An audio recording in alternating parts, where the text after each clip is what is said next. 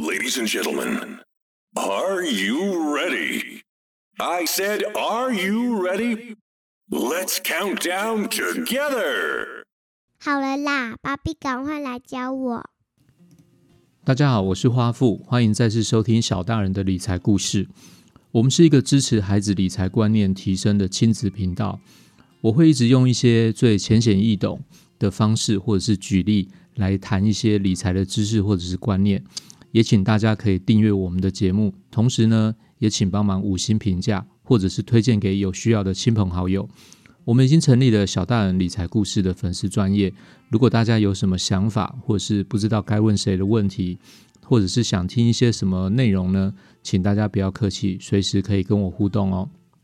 恭喜大家，鼠年终于进入了倒数。这一集大概是我们在过年前的最后一集节目，在这边呢，先祝大家新年快乐，恭喜发财！希望大家的投资观念都可以能够日益的进步跟正确。有小朋友的人呢，爸爸妈妈都可以让小朋友很听话，小朋友也可以乖乖的早睡。回想一下呢，呃，我觉得今年的这个庚子鼠年实在是太可怕了，很多的不幸事情一直在发生。呃，不过它也是我们小大人理财故事的创始元年。那这样来讲呢，其实不幸当中还是有一点点稍微幸运的事情发生了。接下来是年假，那我想了很久，我想这段时间我不知道说大家是怎么规划年假，大朋友小朋友有什么安排吗？或者是爸爸妈妈有什么规划，准备要带小朋友去哪里玩呢？那我就想了一件事情哦，因为我的小朋友呢，其实是还没有要上小学。他今年是幼稚园的最后一个学期，那我就想到一件事情，就是有些爸爸妈妈呢，应该是进入了小朋友的寒假，呃，寒假地狱嘛，我应该这么说吗？好，呃，简单来讲，就是面临小孩子的这种寒假的时间很长，除了送他去安心班之外呢，有没有什么东西是可以趁着这个年假来度过，或者是说趁这个机会呢，可以跟小朋友做一点什么理财观念的培养呢？于是呢。我利用了一些时间，我找了一下资料，呃，我找到了一个很棒的理财知识的漫画。我觉得呢，这个东西刚好可以成为爸爸妈妈在年假期间的一个救赎。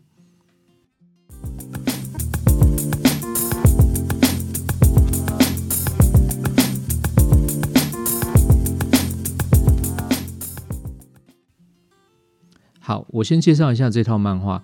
这套漫画是由香港会计师工会呢，他所制作提供的。我是在找一个相关的一些资料的时候，无意间呢去逛逛逛，逛到了香港的汇丰银行。那汇丰银行呢，他们也是有时候都做一些公益的一些活动。那我就连接连接连接，就连接到了一个呃一个研究报告。那这个研究报告是香港会计师工会他们所提供制作的研究报告。那我就仔细的看了一下，于是呢，我就上这个。会计师工会的网站，仔细的看了一下他们相关的一些内容，结果我发现他们居然有一个漫画，这个漫画非常的棒。我大概简单说一下，他们很慷慨的把它放在网络上哦，就简单来讲，就是希望每一个小朋友都可以得到一些收获。它是这样子的内容哈，它是一个叫做理财时刻的漫画，时刻不是那个时间的时刻，它是十堂课理财时刻的漫画，它全部都是跟。理财相关的题目哦，那详细的内容呢，我等一下后续会谈到。我自己呢也花了一些时间，把第一堂课到第十堂课全部看完。我觉得他介绍的非常非常的浅显易懂，而且因为是漫画，那是电子书的方式，所以其实你电脑打开或者是用 iPad 给小朋友看的时候，我觉得小朋友在家里面可能就很快的可以在这个部分找到他的焦点聚焦。那如果爸爸妈妈有时间，也可以陪小朋友看一下这个漫画，顺便讲解一下这个内容呢。其实我觉得它非常适合，呃，特别是小学在中高年级左右的小朋友来吸收。如果低年级一点的小朋友呢，有一些专有名词，可能要请爸爸妈妈说明举例一下。大一点的朋友呢，或者是说想要建立一些理财知识观念的一些听友呢。我觉得也可以有空看一下漫画，那复习一下或者是增进一下自己的一些观念，我也觉得相当不错啦。那特别是因为香港跟台湾一样，它都是使用这种繁体中文的文字，所以在文字上呢不会有太大的问题。那文法跟用词上，虽然香港的有些用词跟我们不太一样，比如说我们说贷款，他们叫做按揭，按就是按钮的按，揭就是揭露的揭，他们叫按揭。但是你其实看了之后，你就会知道说，其实它的意思就是贷款。九成以上的文字其实跟台湾的用法非常的类似，所以呢，我觉得可以直接推荐给我们呃听众朋友直接来看一下，因为基本上。大概完全都可以了解他在说什么。那另外呢，香港是一个非常高度商业的社会，他们对于这种呃小朋友、大朋友之间的这种理财观念的建立啊，它比台湾丰富许多。而且我觉得他们对于钱的这种金融跟钱的这种观念，并没有像台湾有一些比较传统的想法，会觉得说钱这种东西是。不要太早让小朋友去接触，怕会有些什么不好习惯或铜臭味。我我发现香港不是这样，香港它是非常的开明，而且它是直接让小朋友越早去接触是越好的。其实这跟我的想法其实也蛮接近的。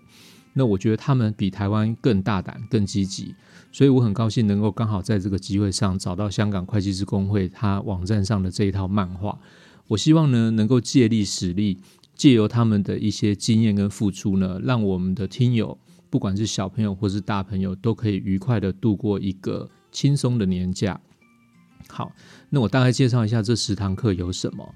当然一开始呢，他会介绍金钱是什么，那他就是用一个一个故事的方式呢去介绍。这理财时刻呢，总共是有十集漫画。那他十集漫画里面呢，我把它大概念一下给大家听一下。这十堂课大概是什么？像是漫谈收入是什么？那我想买恐龙，储蓄领袖营，乱花钱王子，百变的金钱，消费时光机，还有借贷好厨师，分享的快乐，血神预算案，跟金钱的魔鬼。它主要是利用呃漫画里面有三位主角，第一位主角呢。就是会计师，因为他是会计师工会所做的漫画嘛，所以他其中一个主角叫会计师，那另外一位主角叫好奇宝宝，还有另外一位主角叫大花童。他们三个人呢，就是透过一种旅游的方式呢，来展开这种学习理财的一个历程。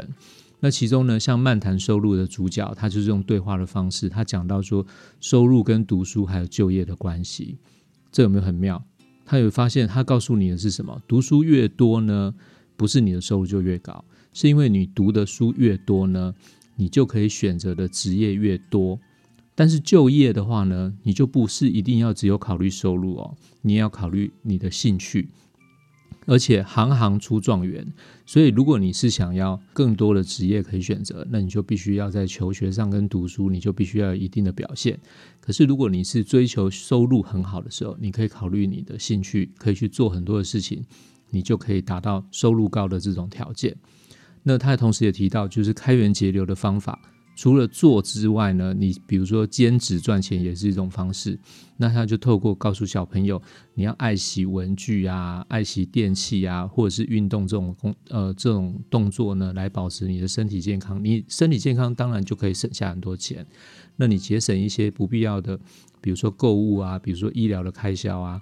这些方式，他来慢慢的介绍小朋友这种观念。那我比较喜欢其中有一集是在讲借贷，我刚刚有提到嘛，那代那一集叫做《借贷好厨师》，因为他发现一件事情，就是说小朋友在成长过程中啊，会遇到借贷的这种人际关系的问题。其实这个问题不是只有在小朋友的学生时代会发生，我们长大的时候呢，其实也会遇到人与人之间都会产生借贷问题。那他的定义是这样，他他举的例子，我就觉得我很能认同。他的意思是说呢，你必须看目的。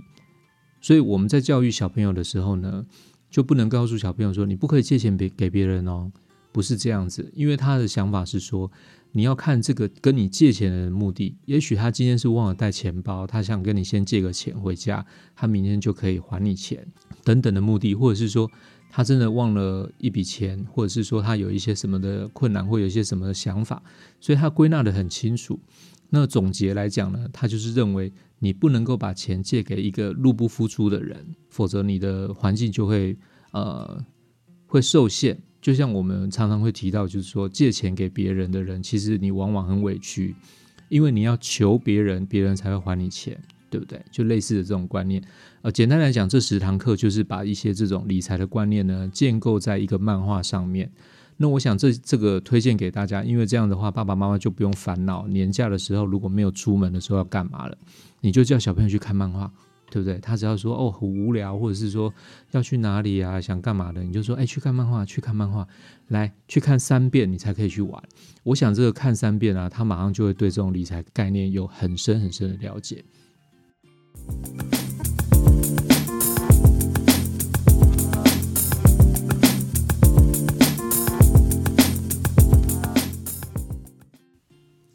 另外呢，我也想花一点时间跟大家提一下，因为我在这个香港会计师工会上面呢，我另外有看到他一个叫做少年理财调查报告。那这是香港会计师工会呢，每年呢，他都会针对十岁到十五岁不等的学生，他会做一个理财的调查。诶，我觉得这个结果很值得参考，所以我在这边也花一些时间跟各位听众朋友或者是爸爸妈妈来做一下这个说明或介绍。因为有时候呢，大人不一定会理解这个年纪的孩子他对理财有什么需求，或者是我们从小并没有被好好的在青少年阶段给予理财的知识，所以坦白讲，其实我们也不是很了解这一个时候的青少年他需要什么样的理财知识，对不对？所以香港就是做的这个呃理财的一个研究报告，它就是简单来讲就可以了解。说呃一个轮廓的一个素描，那是不是呢？有这些东西之后，就可以对青少年理财观念更有帮助。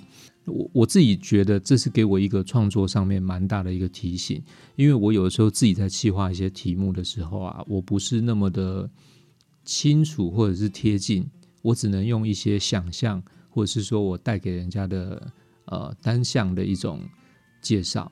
那如果可以站在青少年朋友的角度看到他们的需求，我我觉得这样更棒，因为这样子可以更贴近小朋友他们的需要，所以我在这边也一并说给大家来参考一下。这份调查报告，它总共做了一千零一十五份，包括从香港的小学的四年级一直到中学的三年级，这个年纪大概是台湾的十岁到十五六岁左右的孩子的一个年纪。那调查内容呢？简单来讲，有几个结论，我就直接跟大家提结论哦，好吧？第一个，他提到一件事情，就是说有七成的学生啊，他在正常上学的日子里面是有零用钱的，而当中有八十四 percent 的学生呢是有储蓄的习惯，而这当中有四成的人是有记账的观呃观念跟这种呃动作跟习惯。那回到总数来看呢，其实大概就只有三十五 percent 的人会记账。换句话说呢，储蓄跟记账啊，它是一个正相关的习惯培养。另外谈一个角度，你想一下，那另外那十六 percent 没有储蓄的人呢，他为什么没有储蓄？这份报告里面也给出了答案。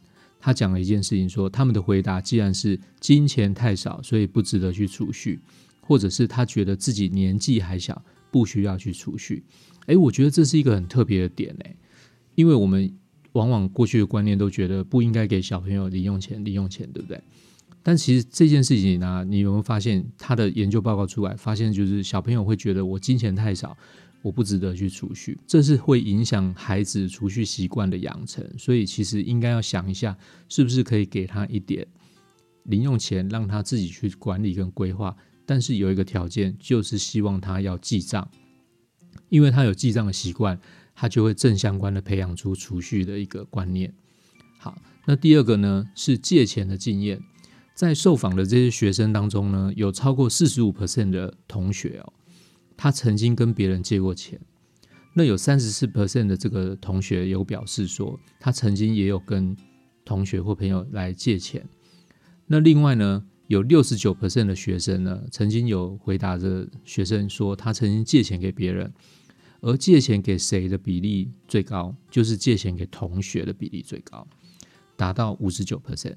哎，这一点让我蛮惊讶的哦，因为我一直觉得借贷这种事情是不是在有收入或者出社会之后才会产生这种借贷的问题嘛？结果不是，结果发现学生当中呢，其实他们现在的学生年轻的下一代呢，其实他们好像很常有这种借贷。那我就会觉得说，哎，这或许是以后我们小大人的理财故事啊，我可以再做一点整理，然后我把它仔细拿出来谈一下借贷的观念，还有人与人之间的借贷关系。我觉得他之前呃前面讲的很好，他就会计师工会，他有下一个结论，他就说，千万不要借钱给一个给人家来解决入不敷出的问题，因为这就是有去无回。那他他怎么说呢？他说，如果一个人你连管理自己都做不好的话，你还借给他钱啊，反而他是不会感谢你的。当他失败之后，他反而更会怪你说，你为什么还借钱给他？啊，这个东西哦，我真的觉得说，哎，好像。一句话惊醒梦中人，我非常认同他这种借贷的这种观念。如果很有兴趣的朋友呢，我觉得很值得去看一下漫画里面的那一集。那有关借贷的这个故事，我觉得他写的非常的好。好，第三呢，理财知识是怎么来的？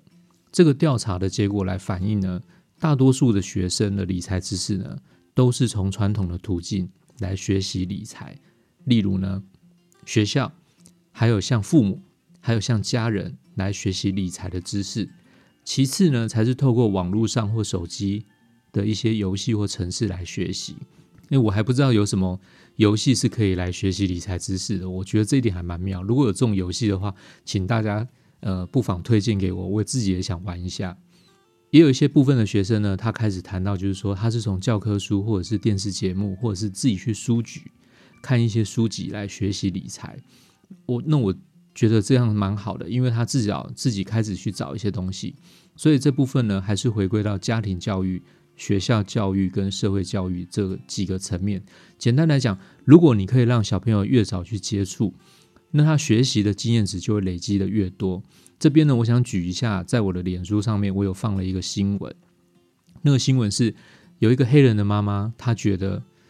呃，黑人在美国的社会当中呢，不是那么容易可以取得一些理财的一些呃资源，所以她把他要送给小朋友的游戏机的钱呢，拿去买了一档股票。什么股票？就是之前那个马斯克他所推荐的这个 GME 的股票，就是我们之前有听到散户大战涨了非常非常多的一个股票，叫 GME，在美国股市里面。那这个散户大战呢？却让这档股票瞬间呢，从几十块钱，然后一直推一百、两百、三百，推到三百块美金，甚至比苹果电脑都还要贵。当时这个妈妈就跟那个小朋友说：“那我们是不是要把这个钱卖掉，然后把这个钱转回来？”结果没有想到，他送小朋友股票的这个动作，让小朋友在这里尝到了甜头。于是呢，这个黑人小朋友就是这个妈妈的儿子。他就下定决心说，他把这些钱继续的存起来之外，他想把这一些钱拿出来做第二次的股票投资。那你有没有发现一件事情？因为妈妈的一个动作去做了这个股票，当做礼物来送小朋友的这件事情，建立了小朋友他这辈子的股票投资的兴趣，所以他就变成一个正循环。然后小朋友他开始慢慢慢慢的就会更想要去了解这些知识。慢慢慢慢的，我相信这个黑人小朋友以后他的呃，不管是去学校，不管是去书局，或者是在网络上，他一定会去找寻很多很多的投资的这种知识，所以慢慢的他就开始可能会有另外不同的状况可以呈现哦。好，那回到刚刚的第四点，第四点呢，这个报告里面他提出的第四点是什么呢？他提出的第四点是，孩子们想学什么理财知识？问卷里面呢列出了很多项目。呃，他让学生来选择你自己想要学什么课题。那学生的答案有很多啊，其中有包括就是说，学生想要了解不同的付款方式，比如说信用卡，比如说电子钱包，分辨什么是需要，什么是想要。诶，我觉得这个非常好，因为它里面有教一件事情，就是在漫画里面有教一件事情，就是他说需要呢跟想要其实是可以替代的，你的想要。其实是可以找一些东西来替代，比如说举个例，他就说，呃，在路上如果看到有人在卖小狗，那小朋友可能会跟妈妈说：“妈妈，我很想要养狗。”这个时候呢，你需要付钱让他去养一只狗吗？你需要付钱去让他买一只宠物吗？这个时候就是不用的。为什么？因为这个想要是可以被替代。怎么替代？比如说你真的很想要养宠物，那不一定要花钱啊。你可以怎么做？你可以去领养啊，是不是？所以透过领养，你其实做了一件好事，而且你可以把你的成本跟金钱节省下来，然后放在一个更有意义的地方。那同时呢，回到刚刚，学生还想了解什么，学习什么呢？好，比如说学生也会提出说，呃，我希望能够如何省钱，或者是怎么精明的用钱。那另外，学生也会问，呃，储蓄有什么好方法呢？那同时，他们也想知道认识银行的户头怎么运作跟投资。从这个调查来显示啊，其实呃，并没有非常的集中在哪一个事情想学习。每一个选项都大概有三四十 percent 的学生呢，他都很有兴趣去去想要做进一步的学习。最后呢，这个调查报告呢，建议家长可以增加青少年的三个概念。那有小朋友的家长就听一下，那如果没有小朋友家长，一些大朋友呢，其实不妨也是可以审视一下自己的一些想法。第一，他建议呢增加三个概念。第一个，他是建议说，呃，你要建立一个负责任的消费跟记账观念，要分清楚什么是想要，什么是需要，还有你要规划消费，延后消费。那第二呢，他是希望家长可以强化教导借贷的原则。哎，我觉得这一点是很重要。我们之后再找一集来谈，好吗？第三呢，因为香港的这个社会，他们金融非常的发达，其实台湾也是一样，电子支付越来越多。那他第三点，他就提出了，他希望家长可以辅导青少年呢使用电子支付。这是我有一集的时候，在第一集还第二集的时候，我提到一点，就是说用电子支付的时候，小朋友没有对钱有流失感。因为钱里面的充值是爸爸妈妈储值储进去嘛，对不对？但是他花掉的时候，他他会可能会误以为这个钱是白白而来啊，或者是说花掉一百块钱也是逼一下，花掉一千块钱也是逼一下，所以就没有这种钱的价值感。所以他这边就特别提到说，希望爸爸妈妈可以辅导小朋友使用电子支付的这个观念。好，最后呢？呃，我希望这个他山之石可以为我们所用，所以呢，我特别介绍了一下这个调查的报告，还有这个理财时刻的漫画，希望让大家在这段年假的时间呢，强化一下金融跟理财的教育，同时也让孩子可以更清楚理财的重要性。那我会把这些的连接呢，这都是免费的哦，是香港的会计师工会，它全部都是免费的。那我就把这些连接放在节目的文字描述当中。还有我们的脸，呃，我们的脸书粉丝页上面，然后让大家来提供做参考，好吗？希望最后最后我都可以帮助到大家。然后好，准备倒数过年了，祝大家鼠年终于过去，那牛年呢，大家都能够平安的顺利。以上的分享是小大人的理财故事，我们是一个致力于孩子理财观念提升的亲子频道。我们会一直用最浅显易懂的方式跟举例来谈一些理财的知识，也请大家能够订阅我们的节目哦。同时，请帮忙五星评价，或者推荐给有需要的朋友。我们已经成立了小大人的脸书专业，如果有任何的想法、有任何的问题，或者是想要了解什么的主题呢，请不要客气哦，随时跟我们互动。我们下次听哦拜拜。